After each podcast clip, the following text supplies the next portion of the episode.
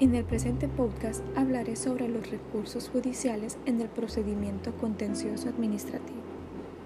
Soy Alba Raquel Orellana, estudiante de la carrera de Derecho,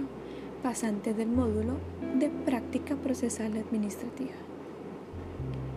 Comenzaré dándoles una breve definición de lo que es el recurso de lo contencioso administrativo.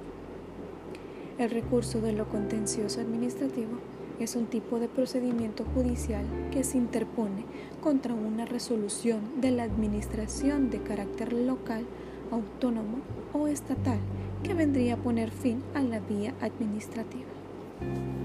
Como indica la ley reguladora de la jurisdicción, el recurso contencioso administrativo es actualmente un instrumento útil para una pluralidad de fines como la defensa de intereses personales, la de los intereses colectivos y cualquier otros legítimos, incluidos los de naturaleza política, mecanismos de control de la legalidad de las administraciones inferiores, instrumentos de defensa de su autonomía, causa para la defensa de derechos y libertades encomendadas a ciertas instituciones públicas y para la de los intereses objetivos de la ley en los supuestos legales de acción popular. La finalidad de presentar este recurso es de impugnar aquellas actuaciones de carácter administrativo, que pueden ser también las de solicitar la anulación de disposiciones o actos o reclamaciones por responsabilidad patrimonial de la administración o el reconocimiento de derecho. Debemos de saber que los recursos se regirán por las legislaciones procesales civiles, salvo lo dispuesto por esta ley, tal y como lo menciona el artículo 89 de la Ley de la Jurisdicción de lo Contencioso Administrativo. En el artículo 690 del Código Procesal Civil encontramos los medios de impugnaciones, es decir, estos medios de impugnaciones son los de los actos administrativos. Entonces, los medios de impugnación contra las resoluciones judiciales establecidas en el Código Procesal Civil son los recursos de reposición, de apelación y de casación. En este caso, el primer recurso que se interpone es el recurso de reposición, ya que es la única forma que se podrá interponer posteriormente el recurso de apelación. El recurso de reposición se interpondrá por escrito dentro del plazo de tres días, siempre y cuando la resolución impugnada fuere dictada en forma oral en una audiencia. En el caso de que no fuese admisible por no cumplir con los requisitos de procedencia y de fundamentación, el tribunal lo rechazará sin ningún trámite, según lo establecido en el artículo 695 del Código Procesal Civil. Pero en el caso de ser admitido a trámite el recurso de reposición que hubiese sido interpuesto por escrito,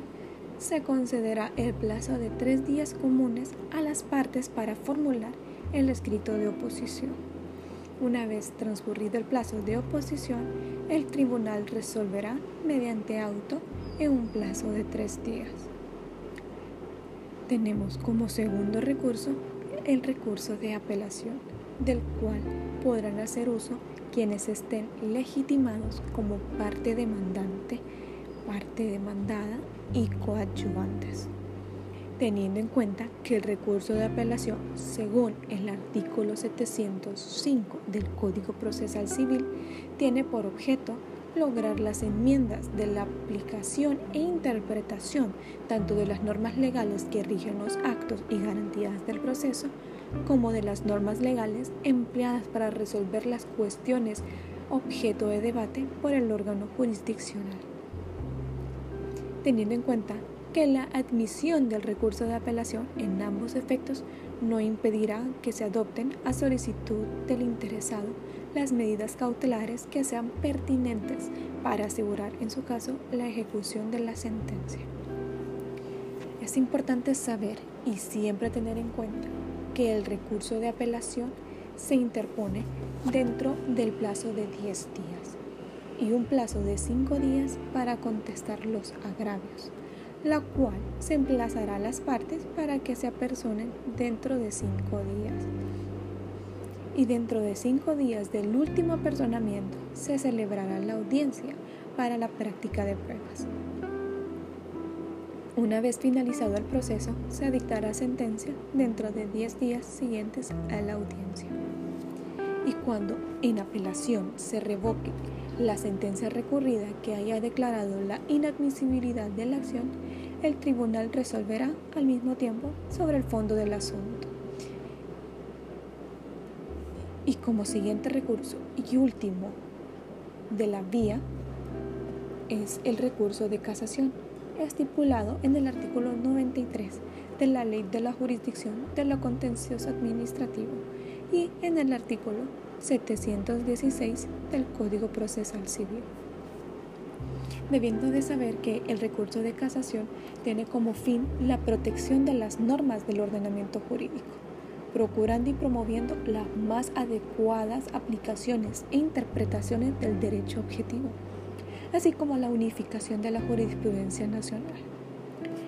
Y debiendo de saber que para que el recurso de casación sea admitido,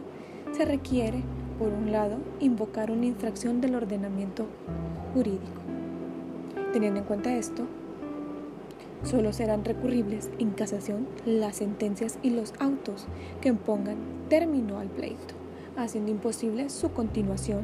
dictados en apelación por la Corte de Apelación en el proceso ordinario. El recurso de casación se interpone por escrito ante la Corte de Apelación que dictó sentencia dentro de un plazo de 20 días siguientes al de la notificación, la cual solo tendrá 5 días para poder ser subsanada. El recurso de apelación en intereses de la ley, a cuya tramitación se le dará carácter preferente, la Corte de Apelación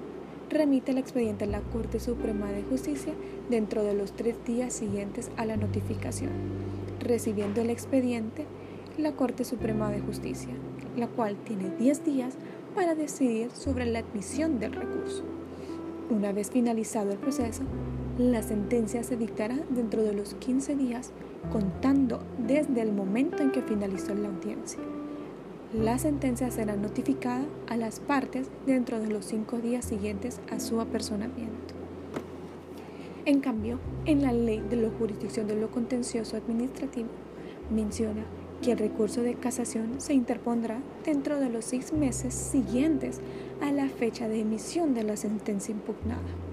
pero que la sentencia que se dicte en esos recursos servirá únicamente para fijar la doctrina legal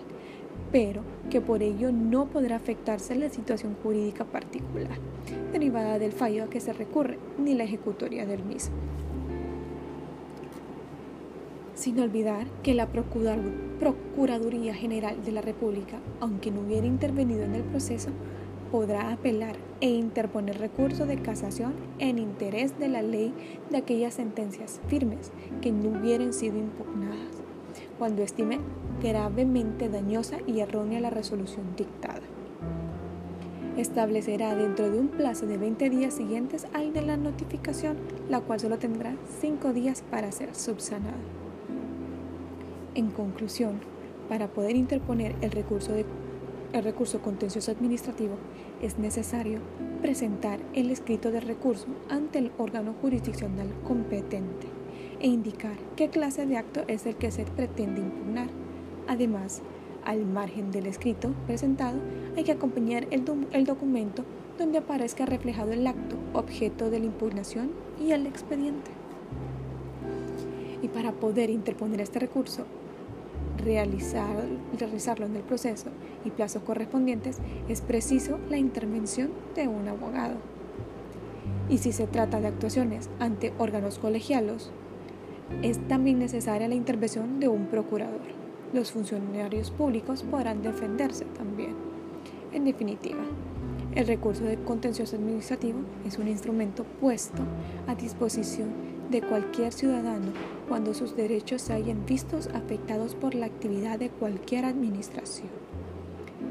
Debido a las particulares que se presenta, es altamente recomendable contar con el asesoramiento de un abogado especialista en la materia, con el objetivo de proteger correctamente los derechos e intereses colectivos. Eso es todo por mi parte. Espero este podcast haya sido de mucho entendimiento